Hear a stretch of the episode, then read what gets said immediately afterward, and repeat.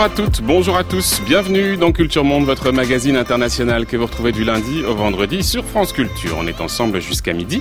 Une émission préparée ce matin par Marguerite Caton, mais aussi Clémence Alézard, Samuel Bernard, Garance Munoz, réalisée par Benjamin Hu et mise en onde ce matin par Pierrick Monsigny.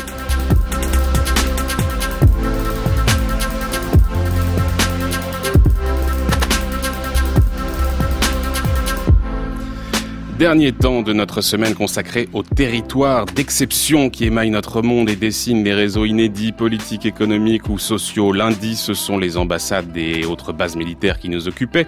Mardi, nous inspections les zones franches, ces laboratoires de la mondialisation qui se sont multipliés ces dernières années. Hier, nous parcourions les camps de migrants et de réfugiés où les États gèrent les indésirables de la planète.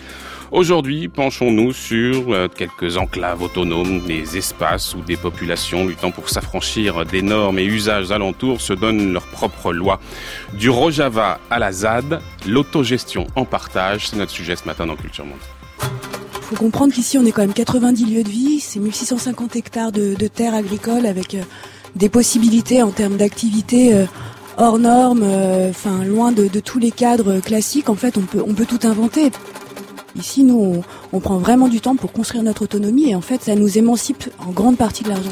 En bonne partie, ces projets, ils sont menés à bien avec des paysans de la région et la manière dont on pense l'avenir de ce territoire, c'est ça aussi, c'est d'inclure tous les usagers actuels et que ça reste un territoire d'expérimentation sociale.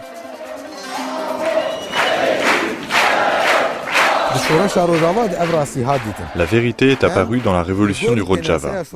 Nous devions agir en fonction des besoins de la révolution. Nous devions changer la mentalité du régime dans l'état d'esprit de la société. Permettre au peuple de se construire sa propre opinion. C'est ça la révolution.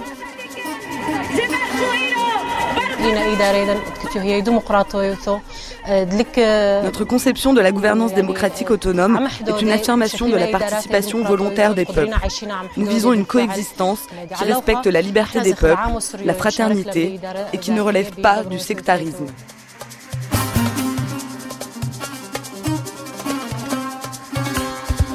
Du Rojava à Notre-Dame-des-Landes, même combat, même projet, en tout cas même aspiration, celle de l'émancipation et de l'autonomie. Depuis les débuts de la révolution syrienne et surtout depuis l'événement fondateur de la bataille de Kobané à la fin de l'année 2014, les Kurdes de Syrie ont su profiter de l'affaiblissement du régime d'Assad et de leur engagement aux côtés des Occidentaux contre l'État islamique pour libérer de toute tutelle un large territoire qui s'étend aujourd'hui au nord de la Syrie le long de la frontière turque jusqu'à l'Irak.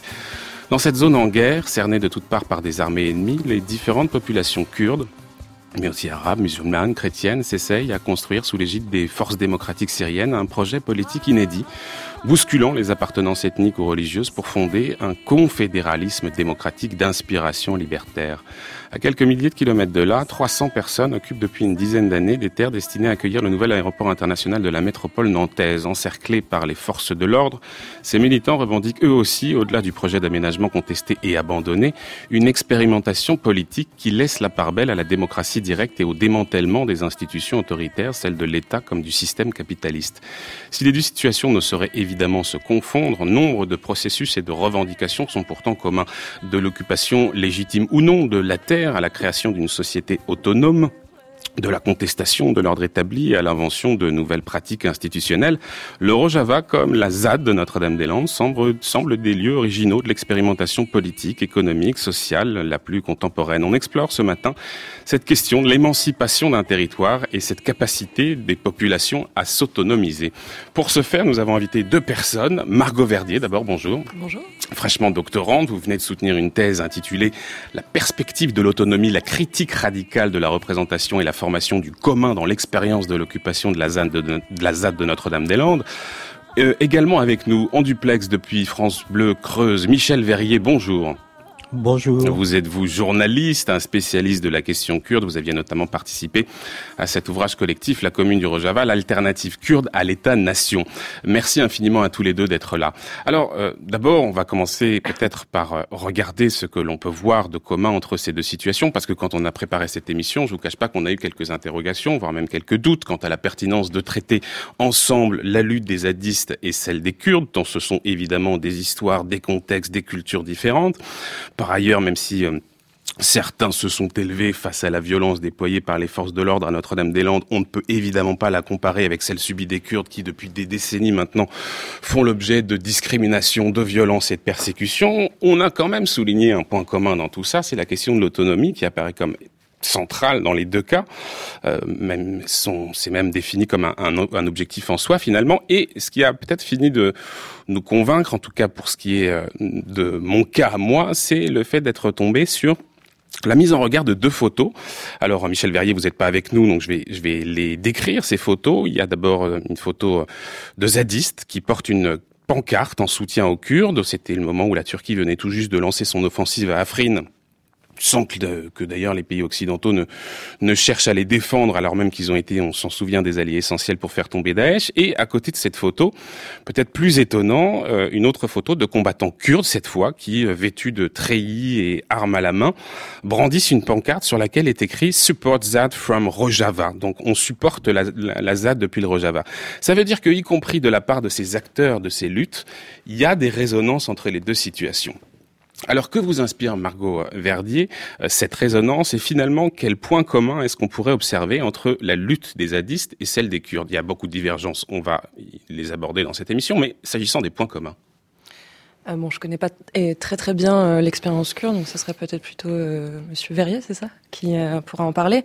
déjà, le premier, c'est pas tellement un point commun.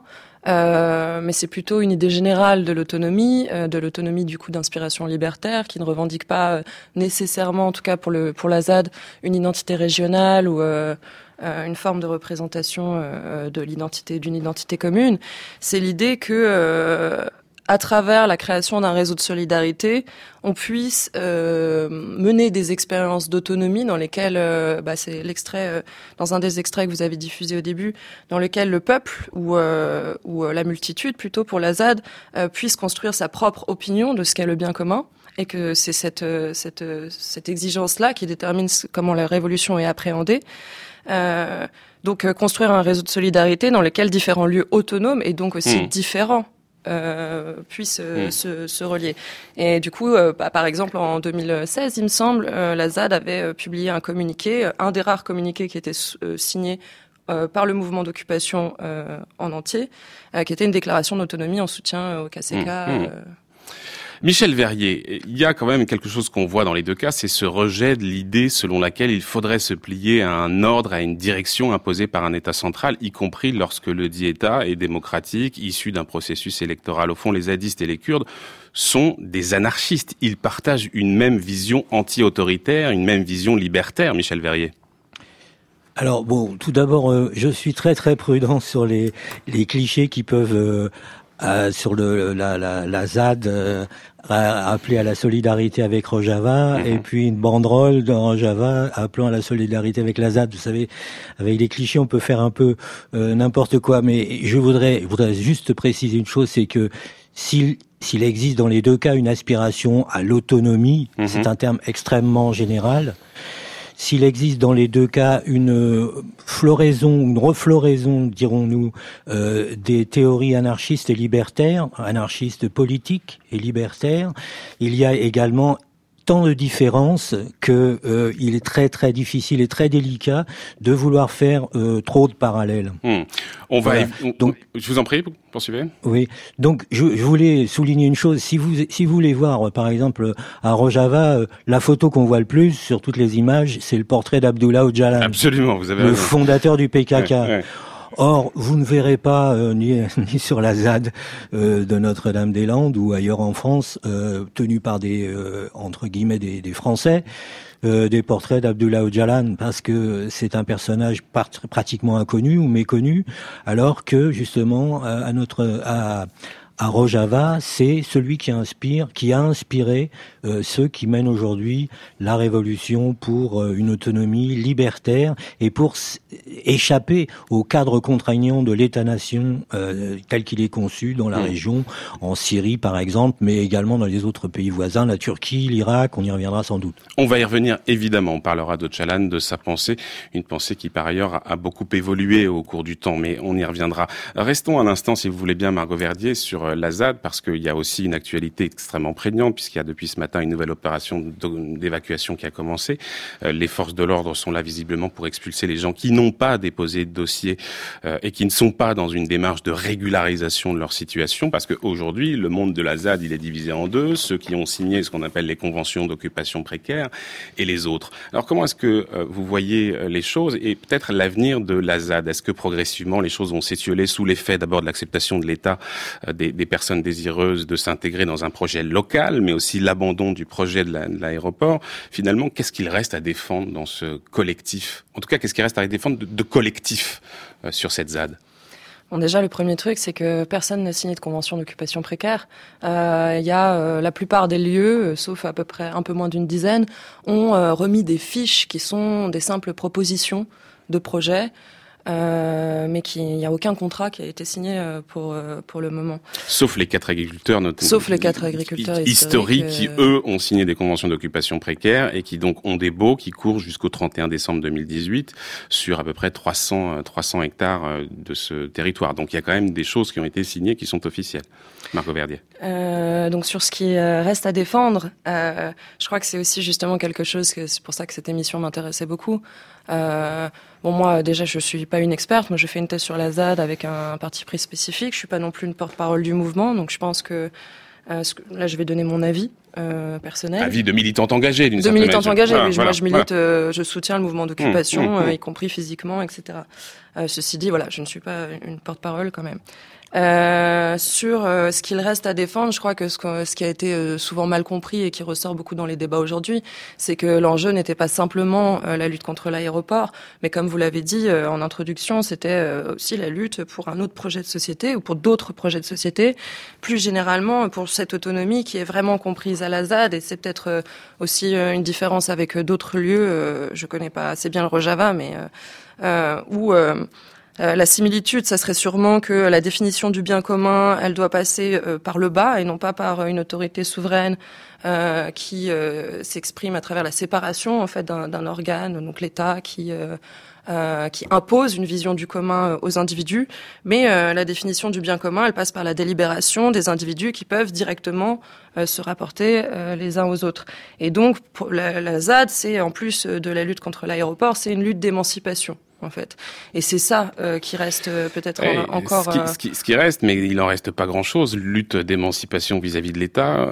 je parlais de cette convention d'occupation précaire. On a aujourd'hui 600 hectares qui sont donc sous ce statut de convention d'occupation précaire. Il y a donc une, une grande partie de ce territoire qui est désormais exploité dans un cadre légal. La préfète de Loire-Atlantique, au moment justement de la signature de ces quatre agriculteurs historiques, s'était félicitée de, de cette avancée et parlait d'un retour à l'état de Euh, si c'est un retour vers l'état de droit, ça veut dire que c'est un recul, voire carrément une défaite pour les zadistes qui précisément rejettent l'état de droit. Alors c'est une défaite euh, en partie, et c'est pour ça aussi qu'il y a des divisions au sein du mouvement sur euh, euh qui sont pas du coup euh, des divisions entre bons et mauvais squatteurs comme ce que le gouvernement voudrait essayer de dépeindre pour légitimer l'usage de la brutalité. mais c'est des divergences de, de position, de prise de position politique par rapport du coup à, à l'expulsion et à l'institutionnalisation possible. Euh, d'un côté, on a euh, des personnes du coup qui, qui refusent euh, des pratiques qu'ils jugent autoritaires, aussi tout le chantage autour de la peur qui est lié donc à la répression, l'imposition de logique, d'urgence, etc. Et qui affirment le droit de, qui veulent continuer à affirmer du coup par une opposition en, en, en, maintenant le, le, rapport de force et le mm. conflit, affirmer le droit de vivre autrement, y compris en dehors aussi d'une identité collective qui serait issue du mouvement elle-même. C'est-à-dire le, quelque chose qui est très présent dans l'autonomie, la conception de l'autonomie à la ZAD, c'est l'idée que l'individu peut aussi euh, déroger au monde commun et euh, du coup entrer en confrontation avec les normes instituées par le mouvement lui-même. Oui, et inventer de nouveaux processus de délibération, de mise en débat, etc. Mais on y reviendra à ça. Michel Verrier, euh, Passons peut-être à l'actualité euh, du côté du Rojava parce qu'elle est là aussi et extrêmement forte. Il faut se souvenir que la Turquie avait engagé une offensive dans la région d'Afrin, désormais contrôlée par l'armée turque. C'est euh, Ankara voulait à tout prix euh, intervenir pour éviter la formation d'un Kurdistan syrien en intervenant militairement dans cette partie nord de la Syrie. Donc elle a, elle a coupé en deux un territoire qui de facto était contrôlé, géré par des forces kurdes. Il y avait le risque, en tout cas pour Ankara, de voir émerger une région qui aurait tôt ou tard euh, vocation à, à, devenir autonome, peut-être un peu à l'instar d'un Kurdistan irakien qui bénéficie d'un régime d'autonomie vis-à-vis de l'État central, avec une constitution, un parlement, une souveraineté sur un, tout un tas de sujets. Euh, commençons peut-être avec cette question. Est-ce que le, le, rêve kurde euh, d'une région autonome au, au, nord de la Syrie est mort? Ou est-ce que vous pensez que par le jeu des alliances, par ce besoin des Occidentaux d'avoir des alliés dans la lutte contre le djihadisme, c'est encore possible? Michel Verrier. Euh, il, faut être, très prudent. Euh, il, est, loin d'être mort. Ce qui s'est passé pour le moment, c'est que sur trois cantons, euh, Rojava en a perdu un, celui d'Afrin, que la Turquie a envahi avec euh, des groupes syriens islamistes, la région euh, qui, qui, était une région kurde historique, et qu'elle en a chassé la population. Il y a environ 200 000 personnes qui ont évacué Afrin après l'invasion turque, et qui a donc constitué une base pour la Turquie pour euh, contrôler ou pour tenter d'éradiquer euh, la euh, Rojava et l'autonomie à laquelle sont arrivés les Kurdes syriens. Il reste maintenant deux cantons, celui de Djizre et celui de Kobani, mais bien évidemment, ces deux cantons ne peuvent tenir que si ils ont l'appui de l'alliance anti-Daesh et notamment des États-Unis, des forces militaires, euh, des forces aériennes surtout, euh, des USA. Mais est-ce que vous avez le sentiment qu'ils l'ont justement ce, cet appui des Occidentaux? Il faut peut-être rappeler un tout petit peu de, de quelques éléments d'histoire. Michel Verrier, d'abord l'histoire ancienne, se rappeler que les Occidentaux s'étaient engagés à la création d'un État kurde au Moyen-Orient. Hein. Le traité de Sèvres de 1920 garantissait la création d'un Kurdistan indépendant, une promesse qui a jamais été euh, respectée. Et quand on regarde le temps un peu plus court. On se souvient de septembre dernier aussi où le président du Kurdistan irakien, cette fois, Massoud Barzani, avait souhaité la, tenue d'un référendum sur l'indépendance, le où, il, le où il avait emporté, mais ce qui n'avait rien changé puisqu'il n'était pas reconnu par Bagdad. Et à l'époque, la communauté internationale, en tout cas les États-Unis et et les Européens, avaient mis en garde contre ce référendum. Donc on voit bien que ce soutien, il est quand même très modeste. Il faut, il suffit de voir ce qui s'est passé au moment de l'invasion de la Turquie euh, à mhm. Afrin, mhm. c'est-à-dire que les Kurdes se sont retrouvés tout seuls et que personne n'a levé le petit doigt euh, pendant l'invasion turque pour les aider, ne serait-ce que au niveau quand même des pays qui appartiennent à l'OTAN, puisque en envahissant, il est, il est clair qu'en envahissant Afrin, le, euh, la Turquie affaiblissait euh, les Kurdes de Syrie et leurs forces, notamment les IPG, les IPS, qui sont les forces qui ont permis euh, de chasser Daesh du nord de la Syrie. La Turquie a donc affaibli le front anti-Daesh à son propre profit et les alliés de la Turquie dans l'OTAN, dans l'OTAN, n'ont pas levé le petit doigt à part quelques peut-être protestations de couloir, et encore. Mmh. Et donc Afrin est tombé. Ensuite, la Turquie a menacé de prendre Manbij, bon, de, en fait, d'éradiquer tout si on écoutait euh, le président Erdogan, d'éradiquer toute la Syrie du Nord, toute la région Rojava, de chasser euh, les IPG, les combattants kurdes, etc., etc., ce qui est proprement une politique qui ne peut à nouveau que redonner des forces, bien sûr, à l'État islamique ou à ce qu'il en reste. Et là hmm. encore, la coalition est restée très timide quant à ses réactions jusqu'à jusqu'à euh, ce que il faut noter cela parce que c'est très important, je crois. Euh, le président de la République française, Macron, est reçu euh, à l'Élysée des Kurdes et les a assurés de l'appui de la France dans euh, la protection de la région de Manbij. Pour le mmh, moment, mmh. la Turquie semble avoir laissé tomber euh, ses projets d'offensive dans cette région. Euh, voilà. Donc, oui, donc le, soutien, le soutien des Occidentaux, il est extrêmement timide, modeste. Essayons peut-être de prendre un tout petit peu de champ, Michel Verrier, et essayons de comprendre un peu ce qu'il y a derrière ce projet politique. Et vous le disiez, quand on pense au projet politique kurde, et on pense bien sûr à Abdullah Öcalan, toujours incarcéré dans une prison turque au large d'Istanbul. Ça reste la figure tutélaire pour nombre de Kurdes. Il incarne la lutte des Kurdes pour l'émancipation. On va écouter un petit extrait justement d'un discours d'Ocalan. Avec vous, nous poursuivons une lutte qui dure depuis 15 ans. Avec le temps, elle s'est développée et en tant que masse d'Europe, vous êtes devenu une armée très importante. Vous pouvez développer le front du peuple, l'emmener vers la réussite. Tout le peuple du Kurdistan en Europe doit être gagné politiquement et ainsi être plus proche du Kurdistan. Le peuple gagné en Europe équivaudrait à la victoire du front politique au pays. Voilà un discours de 1993. Il faut rappeler qu'Abdullah Öcalan, c'était l'un des cofondateurs du PKK, le Parti des travailleurs du Kurdistan. À l'époque, lors de sa création en 1978, c'était une guérilla d'orientation marxiste-léniniste, mais les choses ont beaucoup évolué depuis. Euh, essayons de comprendre quel est le projet politique d'Öcalan au départ, comment est-ce qu'on peut en définir les contours, et on va regarder comment est-ce qu'il a évolué aussi au cours du temps. Michel Verrier. Ben, euh, au, départ, euh, la perspective, c'était la création d'un Kurdistan indépendant et socialiste. C'était euh, une perspective plus ou moins proche du marxisme-léninisme, revu par les Kurdes et Abdullah Öcalan. Et à partir de 99, lorsqu'il a été fait prisonnier et qu'il est passé en procès à Istanbul, Abdullah Öcalan a fait une déclaration que présageait déjà des déclarations précédentes, expliquant qu'il n'était pas pour euh, un nouveau, euh, un nouvel État, un Kurdistan indépendant qui se sépare de la Turquie, mais qu'il était pour la démocratisation de la Turquie.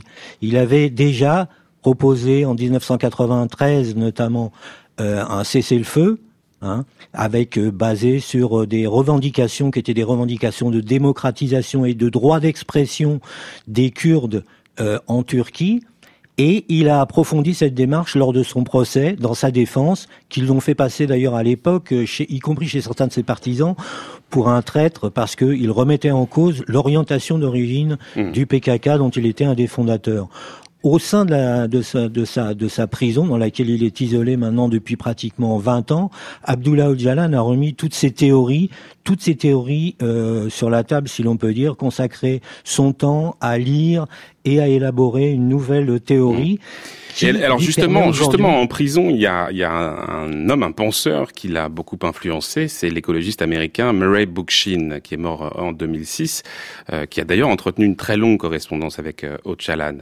Euh, Bookchin, il a euh, théorisé ce qu'on appelle le municipalisme libertaire, et c'est quelque chose qui semble aujourd'hui beaucoup inspirer les, les partis kurdes de, de, la région, que ce soit le PKK en Turquie ou même son allié syrien, le PYD, le parti de l'Union démocratique.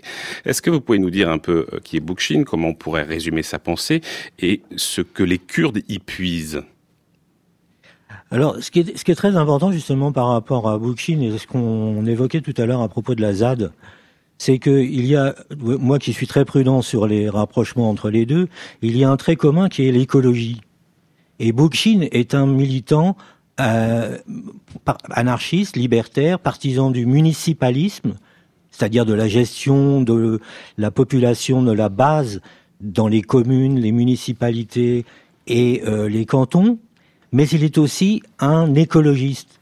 Euh, c'est un ancien marxiste, euh, en fait, Boukhin, qui a été mm. trotskiste après avoir été euh, communiste orthodoxe, et qui, après-guerre, a révisé les, ses théories en expliquant que les guerres, la dernière guerre mondiale n'ayant pas entraîné de révolution dans les différents pays, euh, dans les grands pays capitalistes, il fallait revoir la théorie marxiste. Et il en est arrivé à conclure qu'en fait, ce serait la révolte des gens, des citoyens, contre la dégradation écologique et la société de consommation qui était imposée par le capitalisme après-guerre, et la dégradation écologique qui amènerait les populations à se révolter. Et c'est un des aspects qu'a développé également Abdullah mm. Öcalan dans sa prison et dans les écrits de prison, l'importance de l'écologie, l'importance de la lutte contre le sexisme et de la lutte pour la libération des femmes, Abdullah Öcalan a remplacé le rôle de qui, qui, que certains Abdullah Öcalan que certains qualifient encore de marxiste-léniniste a complètement révisé le marxisme. Mm. Il a remplacé la classe ouvrière et son rôle d'émancipation euh, dans euh, la révolution prolétarienne par la libération des femmes. Il explique qu'au Moyen-Orient, notamment, la clé de la situation et de la libération des euh, pays euh, qui euh, existent dans cette région aujourd'hui tient à la fin du sexisme et à la libération des femmes, l'accès des femmes à leur indépendance, leur autonomie dans le cadre de la, de la société actuelle. On va, on va revenir, Michel Verrier, sur cette question du féminisme, mais j'en profite parce que je vois qu'il y a un pont qui est en train de se dresser du côté de l'Azad et donc je me tourne vers Margot Verdier. la question qui se pose, c'est est-ce que ce municipalisme libertaire de Boukchine est quelque chose qui inspire d'une certaine manière les, les, les, les zadistes de Notre-Dame-des-Landes. Et puis plus généralement, euh, qu'est-ce qui nourrit aujourd'hui euh, les réflexions? Est-ce qu'il y a des penseurs qui structurent d'une certaine manière toutes les réflexions qui a pu y avoir qui a encore, euh, même si cette ZAD est en train progressivement de s'étioler, mais qui est important finalement du point de vue de l'idéologie, de la pensée pour les zadistes de Notre-Dame-des-Landes? Margot Verdier alors la, particularité de Notre-Dame-des-Landes, c'est qu'il y a une très très grande diversité euh, d'histoires militantes. Euh, donc il y a euh, des penseurs très divers et variés en fonction des personnes. Qui Mais qui, on, qui on va retrouver par exemple comme, comme penseur? Bah, On peut trouver Bookchin, on peut trouver... C'est une référence Bookchin pour les Ça peut être une référence, mais en fait il n'y a pas tellement... je dirais pas que c'est un mouvement qui est dominé par une référence théorique particulière. C'est plutôt un, ce qui réunit en fait les gens, chacun ayant du coup des euh, des épistémologies ou des euh, corpus différents, c'est ce que j'appelle moi la perspective de l'autonomie. Donc c'est un ensemble de réflexions et de pratiques sur comment s'émanciper du, du, des relations d'interdépendance du gouvernement capitaliste. Concrètement sur les pratiques, ça veut dire quoi? Concrètement sur les pratiques, ça veut dire quoi? Sur les pratiques, ça veut dire bah la, la, première condition, c'est la, la, la, base matérielle de l'autonomie. Donc c'est déjà l'occupation illégaliste qui donc revendique le fait qu'un territoire puisse s'autodéterminer et décider et que les individus qui le font vivre, pas forcément ceux qui ont un titre de propriété ou une origine, mais ceux qui le font vivre, puissent décider euh, ensemble de euh, ce qu'est le bien commun et de ce qui doit être euh, fait sur place. Euh, et ça, pour pouvoir produire donc cette indépendance, cette autonomie politique, il faut des bases matérielles, donc ce territoire, euh, les ressources, donc c'est toute la production agricole, mais aussi tout ce qui est pas agricole, donc euh, l'ensemble des réflexions aussi qui sont conduites à la ZAD sur la forêt, la cueillette, le, mmh. la mise en place d'alternatives, etc. C'est toute la construction, toutes les expériences de construction folle à la ZAD, mais aussi d'énergie, les constructions d'éoliennes indépendantes. Euh, il y a énormément, il y a tellement de choses qui ont tout l'artisanat, etc. Mm, mm. Donc c'est d'abord une base matérielle, mais cette base matérielle, elle vise une autonomie euh, déjà politique, donc euh, du, du, collectif en tant que tel, mais aussi euh, individuelle. Ce que ce qui revient souvent dans les entretiens, c'est l'idée de l'autonomie morale. Euh, donc comment l'individu, ce que ce que j'ai dit tout à l'heure, l'individu peut aussi se détacher du collectif pour pouvoir penser, réfléchir en fait euh, ce qui est en train de Autonomie morale, autonomie euh, matérielle, autonomie politique. S'agissant de l'autonomie matérielle, Michel, Michel Verrier, parce qu'évidemment, cette question de l'autogestion, elle est euh, centrale pour les Kurdes. Quelle forme est-ce qu'elle prend si on regarde du point de vue matériel? On va regarder peut-être tout à l'heure le projet politique et ce qu'on appelle le confédéralisme démocratique est au cœur du projet politique pour le coup des Kurdes. Mais s'agissant du matériel, ça ressemble à quoi l'autogestion matérielle chez les Kurdes? Ça veut dire quoi? Alors, pour le, pour le moment, si vous voulez, euh, on assiste dans Rojava à, à, une multiplication, un développement des coopératives. Mhm. Hein, la, la, région du, du, nord de la Syrie est une région qui est, est riche au point de vue euh, culture, au point de vue agriculture, productrice euh, d'olives, productrice de blé, et qui donc peut, par ce biais, être autosuffisante elle profite notamment du fait que nombre de terrains avaient été nationalisés par euh, le régime syrien, par le parti euh, Baas, et donc à partir de cette euh, réalité, se sont constituées des coopératives qui permettent l'élevage, l'agriculture, la distribution des produits d'alimentation nécessaires dans la région, et qui permettent à de réaliser un des principes de base de l'autonomie tel que veulent développer, tel que veulent développer Rojava aujourd'hui, c'est-à-dire que les entités communes, districts, cantons soient proprement autonomes de, du auto, autosuffisantes, si l'on veut. Hein, donc puissent se, permettre de s'alimenter, de s'auto-alimenter elles-mêmes. Alors aujourd'hui, on, on, est, on est dans une région qui regroupe environ aujourd'hui 4 millions euh, d'habitants. C'est un territoire à peu près aussi grand que la Belgique. Il existe à peu près aujourd'hui entre 500 et 600 coopératives, d'après les derniers chiffres, qui vont de petites coopératives d'une quinzaine de personnes à une grande société coopérative, la principale, la société Casrec, qui regroupe, elle, 4000 personnes. Ces coopératives fonctionnent sur le principe une personne, une voix. D'ailleurs, c'est l'inverse du capitalisme dans lequel euh, ce sont les possesseurs des actions qui, en fonction du nombre d'actions qu'ils possèdent, se répartissent les richesses de ce que produit la, la société. Là, tous les euh, participants sont à égalité, les uns avec les autres. Est-ce que vous retrouvez ces principes d'autogestion, euh, Marco, Margot Verdier, du côté de la ZAD? Euh, oui, alors il euh, n'y a pas euh, un système de, de co-obligation aussi euh, organisé que que les coopératives, même si ce serait mhm. potentiellement, par exemple, le projet qui, qui que la préfète refuse de de, de, de négocier, qui est proposé aujourd'hui. Par contre, oui, effectivement, il y a beaucoup de pratiques de, de il y a beaucoup de pratiques de mise en commun. Euh, c'est-à-dire qu'il y a une organisation à la ZAD qui est basée sur euh, à la fois des, des collectifs d'habitation autonomes ou d'activités autonomes, comme par exemple une cons la conserverie, la forge, euh, la tannerie, etc., qui produisent donc en petite quantité plutôt pour une consommation vivrière, mais les surplus sont distribués dans ce que j'appelle des points d'accès, qui a différents endroits en fait hmm. qui ne sont pas contrôlés sur la ZAD, sur les, dans lesquels on peut venir chercher ces surplus maraîchers, artisanaux etc. Et euh, dont le symbole le plus fort est le No Marché qui a lieu euh, tous les vendredis de 17h à 19h, sur lequel on peut venir. Donc c'est ce que moi j'identifie à la prisota de Kropotkin, euh, c'est-à-dire qu'on peut venir chercher ce dont on a besoin sans qu'il y ait un principe de contrôle et sans échange monétaire direct. Il y a même si on peut contribuer si on le souhaite. On peut contribuer sans obligation. Mmh. encore un tout petit mot, Michel Verrier, si vous voulez bien, sur la, question de l'autonomie politique, parce que le, le, le cœur du projet politique des Kurdes, c'est ce qu'on appelle le confédéralisme démocratique. Est-ce que vous pouvez nous expliquer en quelques mots euh, ce que ça veut dire? Ce serait quoi une fédération démocratique de Syrie du Nord? Alors, euh, tout, d'abord, c'est un, un, projet qui se veut être une alternative à l'État-nation.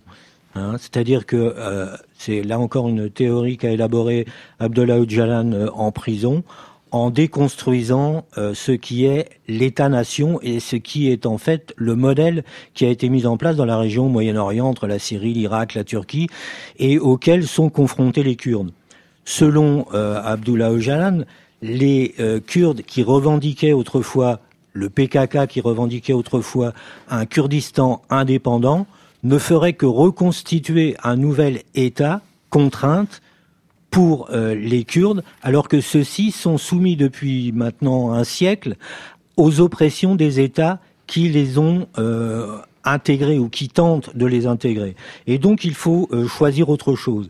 Il faut construire une alternative qui soit fondée sur le pouvoir de la base, du bas, sur le pouvoir des gens, sur le pouvoir, sur la reconnaissance des communautés, sur la reconnaissance des communautés, ce qui signifie, c'est une une idée qui me venait tout à l'heure en écoutant euh, sur euh, la par rapport à la ZAD de de, de Nantes, donc le, la revendication de trouver son autonomie individuelle en échappant aux contraintes, etc., etc on a affaire à une situation complètement différente, mm. je crois, à Rojava, où en fait le, mouvement à l'heure actuelle est de redonner leur identité aux communautés, aux communautés au sens euh, ethnique, les Kurdes, les Arabes, les Assyriens, les Chaldéens, les Turkmènes, les Arméniens qui occupent et donc qui vivent euh, ensemble sur le Rojava, mais qui ont été depuis euh, des décennies interdits en quelque sorte d'expression et de reconnaissance de leurs particularités, de leurs différences et de leur identité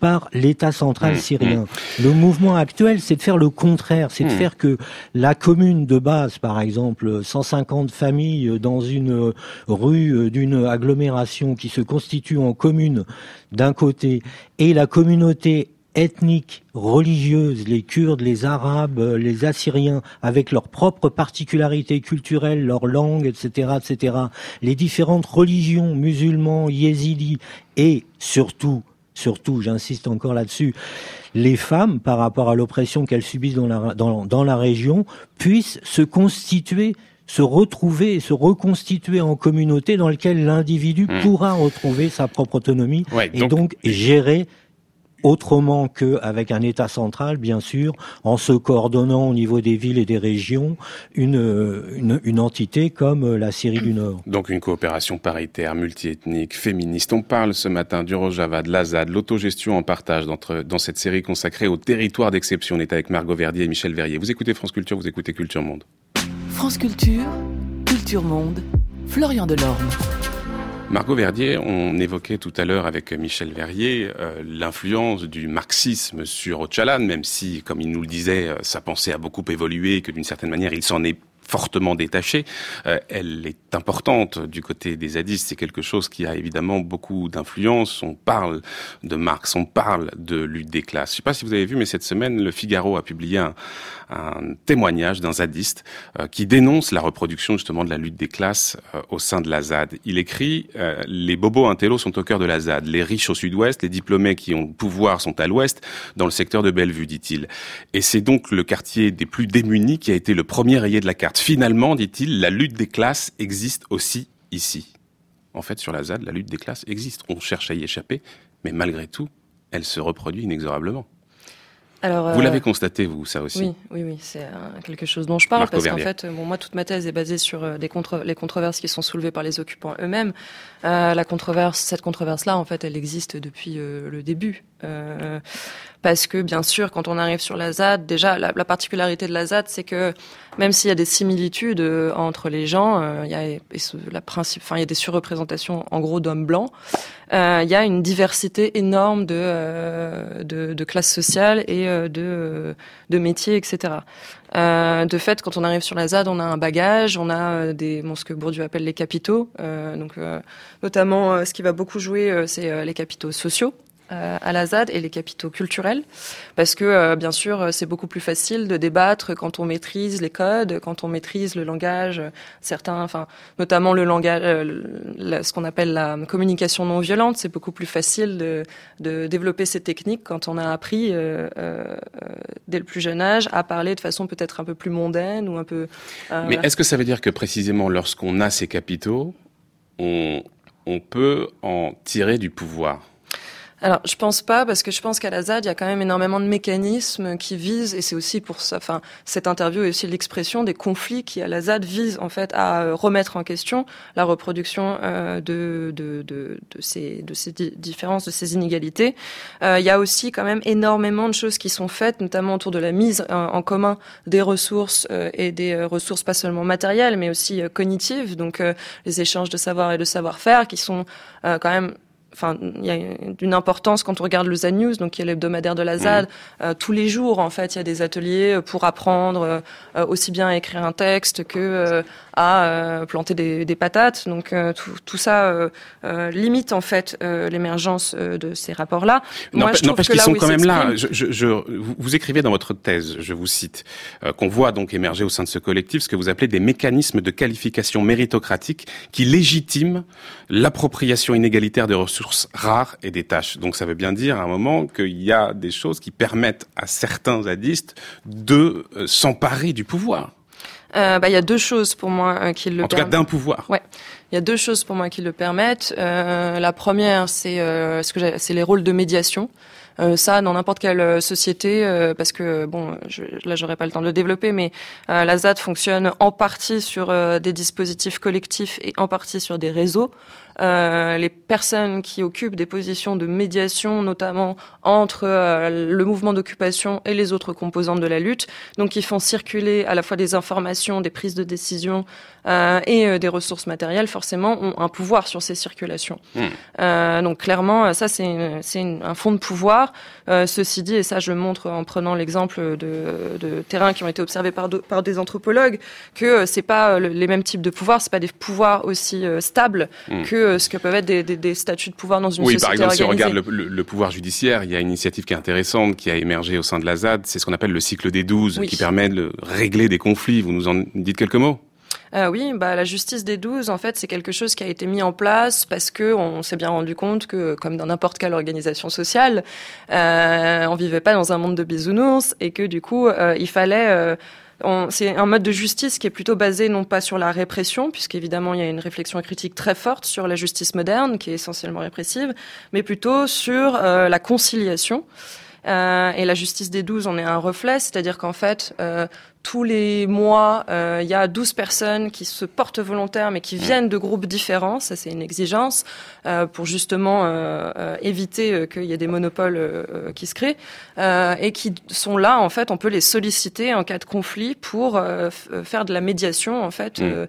dans ces conflits. Et, on, on, en on, en renouvelle la moitié chaque, chaque deux tous semaines les six mois pour assurer. Mm. Non, toutes les deux semaines. Toutes en fait, la moitié est renouvelée pour assurer à la fois une transmission et un, un changement. Michel Verrier, cette question de, de, de, du pouvoir judiciaire, comment est-ce qu'elle se pose du côté des Kurdes? Est-ce que là aussi, on a inventé, disons, des systèmes, des dispositifs un peu alternatifs?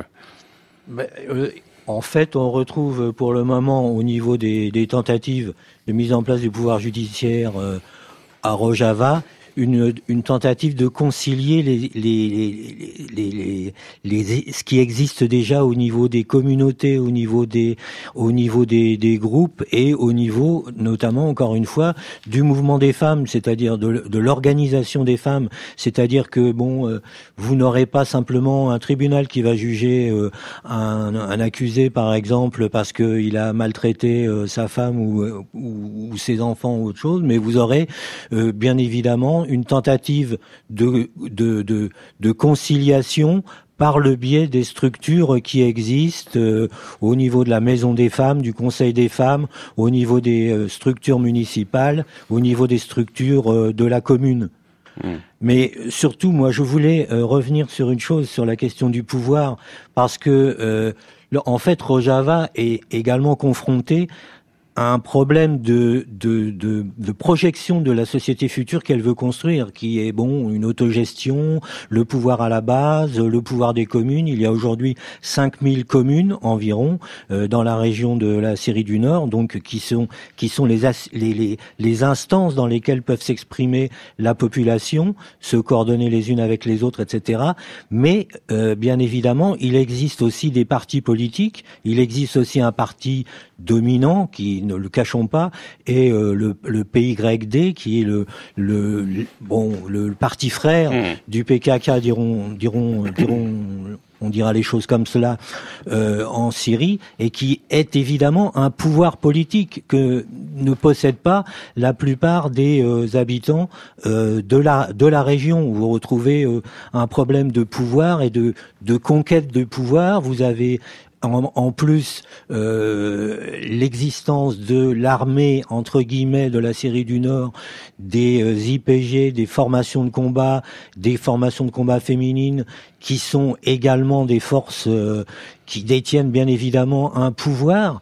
Et vous avez donc un pouvoir en installé qui est le pouvoir qui a permis l'autonomisation de la série du Nord, dans la perspective d'un système démocratique, confédéral, dans lequel la population à la base aura le pouvoir, mais bien évidemment la contradiction, mmh. euh, elle existe, et c'est comme le, le, je voulais euh, préciser également, on retrouve ce type de problème par rapport au système de production, c'est-à-dire que pour le moment, Rojava, Rojava veut développer une, euh, une alternative sociale, économique sociale au profit de toute la population, une alternative au capitalisme libéral comme au capitalisme d'État tel qu'on l'a connu dans les pays de l'Est.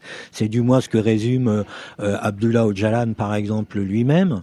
Mais en attendant, il est obligé, Rojava euh, est obligé de coexister avec le capitalisme existant. Oui, mais il y a évidemment cette lutte qui s'organise et ça c'est d'ailleurs l'un des, des, points communs avec euh, la ZAD de Notre-Dame-des-Landes. De Notre-Dame-des-Landes au Japon, il n'y a qu'un pas parce que cette question de la construction d'un aéroport, elle a existé aussi du côté du Japon. Euh, il y a des mouvements citoyens qui ont émergé et euh, pour euh, soutenir d'une certaine manière ces mouvements citoyens, il y a des cinéastes nippons qui sont qui ont participé à cette lutte et c'est le cas notamment de Shinzuke Ogawa. On va parler tout de suite.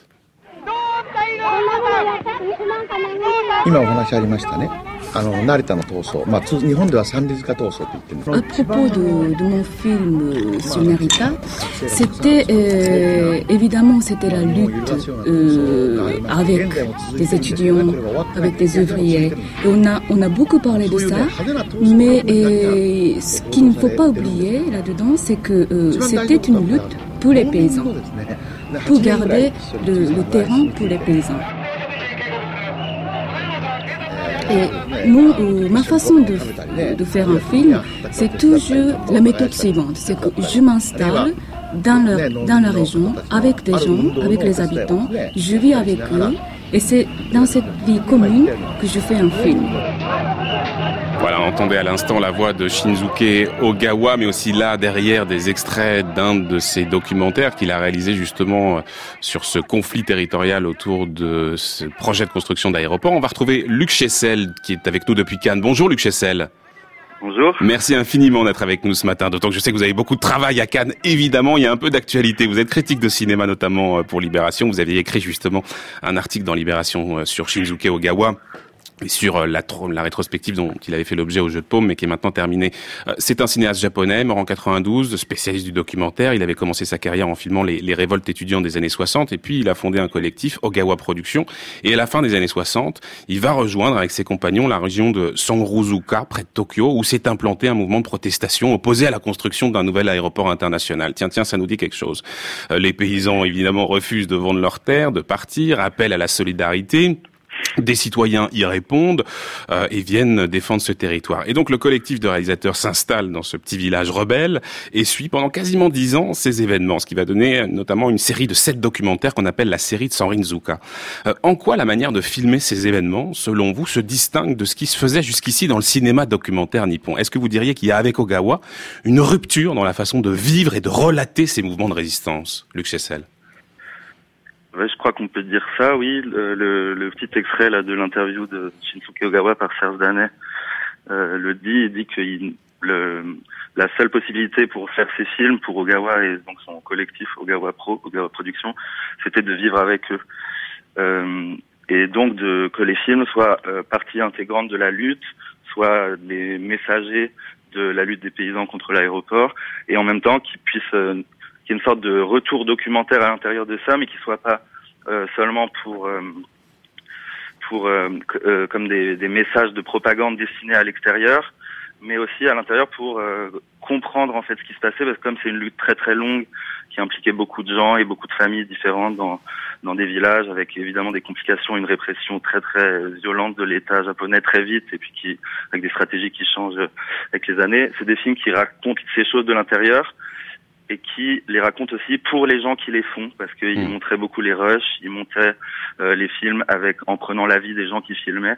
Il y a quelque chose comme ça quand il dit qu'il est de leur côté et qu'il est avec eux, euh, c'est aussi que les films sont faits pour le mouvement. À l'intérieur de ça, euh, qu'est-ce que vous voulez dire? Est-ce que vous voulez dire, est-ce que vous voulez dire, Luc Chessel, que finalement euh, Ogawa n'est peut-être pas d'abord un défenseur de ce territoire, mais qu'il est d'abord un défenseur d'une certaine vision du monde et aussi peut-être d'une certaine culture, celle de ses paysans, une culture qu'on va dire rurale? C'est ça aussi dont il est question? C'est on défend ça?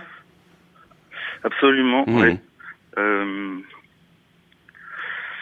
Oui, oui, bah, c'est vrai parce que la particularité de, de, la, de la lutte euh, à Sandrizuka, c'est que c'est vraiment une lutte qui était partie de, de gens qui habitaient sur place au moment où ils ont été, euh, où l'État japonais, euh, l'Empire, euh, menaçait de les exproprier alors qu'ils n'avaient pas été du tout avertis, il n'y avait eu aucune consultation et l'État pensait que ça allait se passer mmh. très facilement parce que c'est des gens qui n'étaient pas installés là depuis très longtemps, une génération. Mmh. Il y avait des, des, terrains impériaux et ils pensaient que ça allait se passer très bien. Et il y a commencé à y avoir euh, sur place euh, des protestations, euh, des, des, des, réunions des villages, des réunions dans les villages de, qui, qui, ont essayé très vite, dès 1966, dès que le projet a été annoncé, de s'organiser. Et ça rejoint ce mouvement-là est rejoint par euh, des organisations militantes, comme il y avait la société japonaise était très politisée depuis euh, dix ans, des mouvements étudiants, la coordination étudiante japonaise, le Zangakuren, etc. C'est comme ça qu'Ogawa euh, et son collectif arrive, son collectif arrive sur place, qu'avant ils faisaient des films sur euh, les mouvements étudiants, mmh. la répression policière, et ils arrivent là, et en fait, le premier film qu'ils font, qui s'appelle Front de libération du Japon, l'été à Sandrizuka, qui est terminé en 68. C'est vraiment un film, on pourrait dire, il est, il est très très beau, mais c'est un film politique, un côté film tract qui montre, qui donne vraiment la parole à, à ces gens de manière de une sorte de, de, dénonciation très claire de la manière dont ça se passe, qui, qui explique très bien euh, tout le processus. Et en fait, puisqu'ils ont fait sept films, il y a ce premier film-là qui est vraiment un film euh, tract, comme ça, très choc, et très vite, dès le deuxième, il se met à, à laisser un peu tomber la partie euh, euh, qui, où les, les, les, scènes où il filmait des militants politiques ou les étudiants, parce qu'il y a des, des étudiants de, de, venaient de Tokyo et de Kyoto par milliers. Il y a eu des batailles euh, épiques où il y avait 20 000 personnes qui se mmh. bagarraient avec 30 000 policiers sur place. Dès la première année, il y a eu trois policiers morts dans les premiers combats, etc. Mais en fait, très vite, Ogawa, ce qui l'intéresse, c'est, de filmer les paysans avec et pour eux, et il laisse un peu tomber tout ce, aussi tout un vocabulaire euh, politique euh, japonais de l'époque, marxiste ou maoïste, qui, qui existait un peu dans ses premiers films, et il se met vraiment à filmer ces gens et à les laisser s'exprimer avec leurs propres mots. Ouais.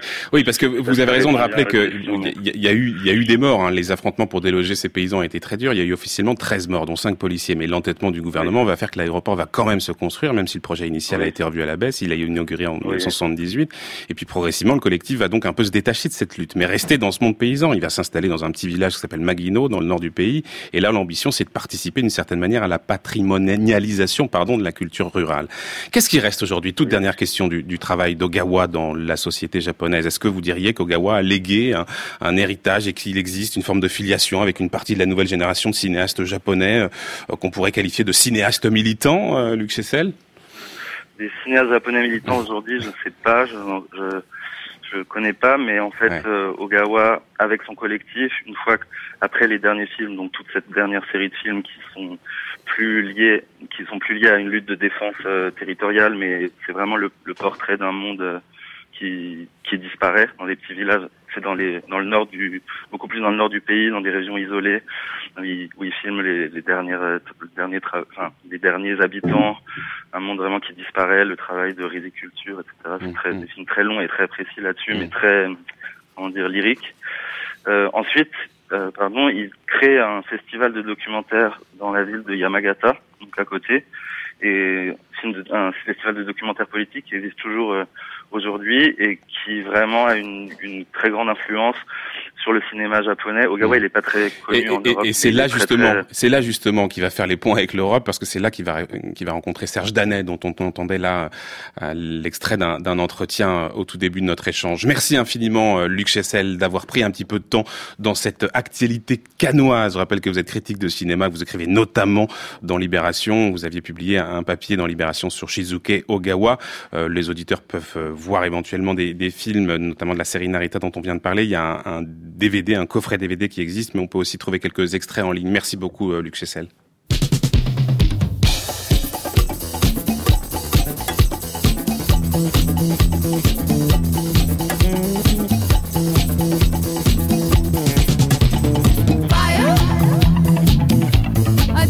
Et un grand merci à nos deux invités qui étaient avec nous. D'abord Marco Verdier euh, ici à Paris. Merci infiniment. Et peut-être votre thèse, peut-être qu'on pourra la lire dans un futur livre. Euh, oui, et puis hein, pour plus d'informations sur euh, ce qui se passe en ce moment, il faut regarder le site zad.nadir.org. Merci. Parce qu'il faut défendre, euh, il faut défendre la ZAD. Et eh ben voilà, le message est passé. Un grand merci également à Michel Verdier qui est avec nous en duplex depuis France Bleu Creuse. Je remercie d'ailleurs les techniciens. Je rappellerai l'ouvrage collectif auquel vous avez, vous avez participé, la commune du Rojava, l'alternative kurde à l'État-nation. Mais on mettra évidemment toutes les références sur le site de France Culture. 11h53 minutes. Le tour du monde des idées Brice Couturier. Bonjour Brice. Bonjour Florian. Vous nous parlez de politique migratoire européenne. Non, pas du tout. Ah non, pas du tout. Bah, alors, alors allons-y. Les relations entre les États-Unis et la Chine, Brice, les deux principales puissances de notre temps, euh, des relations évidemment décisives, harmonieuses, elles garantissent une certaine stabilité mondiale, conflictuelles, elles inquiètent le reste du monde. Alors, quelle influence l'élection de Donald Trump a exercé dans ce domaine-là. Kishore Marboubani, qui est professeur de relations internationales à l'Université nationale de Singapour, est l'un des intellectuels les plus influents d'Asie. Il rentre juste d'un séjour sabbatique dans deux des plus prestigieuses universités américaines et de retour chez lui, il est allé avertir les dirigeants chinois que le regard que portent les Américains sur leur pays avait considérablement changé en dix ans. Partout, il a entendu ses confrères américains donc s'inquiéter de la montée en puissance de la Chine. Il n'y a donc pas que Trump et son électorat de col bleu pour s'énerver de cet antagoniste pressé. Tout le monde en est à présent convaincu. Dans les dix années qui viennent, la puissance économique de l'empire du milieu aura dépassé celle des États-Unis. Si seulement notre rival était une démocratie ou se dirigeait vers une démocratisation, lui ont dit les universitaires américains, ses collègues, nous pourrions l'accepter, mais tel n'est pas le cas. Eh bien, ils ont tort, soutient Mahboubani. Une Chine démocratique avec des dirigeants élus comme aux États-Unis aurait de fortes chances d'être gouvernée par un pouvoir populiste et bien plus nationaliste que l'hérite méritocratique communiste en place à Pékin. Ce serait un partenaire bien plus difficile pour les États-Unis. Les Américains gagnent beaucoup à avoir affaire à des gens préoccupés au premier chef de rationalité économique. De manière générale, les relations entre les deux principales puissances du monde sont embrouillées par toutes sortes de représentations fausses, de préjugés, d'irrationalité. C'est mauvais pour le monde entier parce qu'une altération brutale de leur rapport menacerait la paix mondiale et que les marchés n'aiment pas l'incertitude. Or, la menace d'une guerre commerciale plane aujourd'hui au-dessus de la croissance mondiale. Les Américains, Brice, et pas seulement leur président, estiment que leur déficit commercial avec la Chine est excessif. Les Chinois disent euh, les Américains ne jouent pas selon les règles du jeu, ils subventionnent certaines branches, leurs salaires sont trop bas, bref, ils font du dumping. oui, même Farid Zakaria le dit. Trump a raison, la Chine triche. Mais, soutient Kishore Marboubani, pour revenir à lui, les déficits commerciaux américains ont leur origine aux États-Unis et non en Chine. Ce ne sont pas les produits chinois qui sont excessivement compétitifs, ce sont les déficits américains, les déficits budgétaires de Washington qui sont insoutenables et le niveau d'épargne des ménages américains qui est très insuffisant. Le Peterson Institute, un think tank américain spécialisé dans l'étude des problèmes économiques internationaux, vient de le souligner dans une étude. Si les États-Unis veulent réduire leur déficit commercial, ils doivent commencer par augmenter les impôts chez eux. Or, Trump fait le contraire qu'ils ne viennent pas se plaindre. En outre, les consommateurs américains ont largement bénéficié des prix bas chinois. Oxford Economics, un cabinet de consultants, a calculé qu'acheter chinois permet à un ménage aux États-Unis une économie de 850 dollars par an. De son côté, la Chine ne renoncera pas à une stratégie économique qui a permis à la majorité de sa population la plus rapide sortie de la pauvreté de toute l'histoire humaine. Il est là le grand bond en avant dans le pari de la mondialisation. Les Chinois peuvent faire quelques concessions marginales pour apaiser l'homme aux cheveux orange, mais ils ne sauraient remettre en cause le plan Made in China 2025, comme le leur réclame le secrétaire d'État américain au Trésor, Stephen Mnuchin. Ils n'ont pas l'intention de rester cantonnés dans des fonctions subalternes d'assemblage, qui sont parmi les moins rentables sur les chaînes de valeur désormais mondialisées. Pour vous donner un exemple, sur le prix d'un iPhone vendu 800 dollars aux États-Unis, la firme chinoise Foxconn, qui les assemble donc, n'en conserve que 7,40 dollars.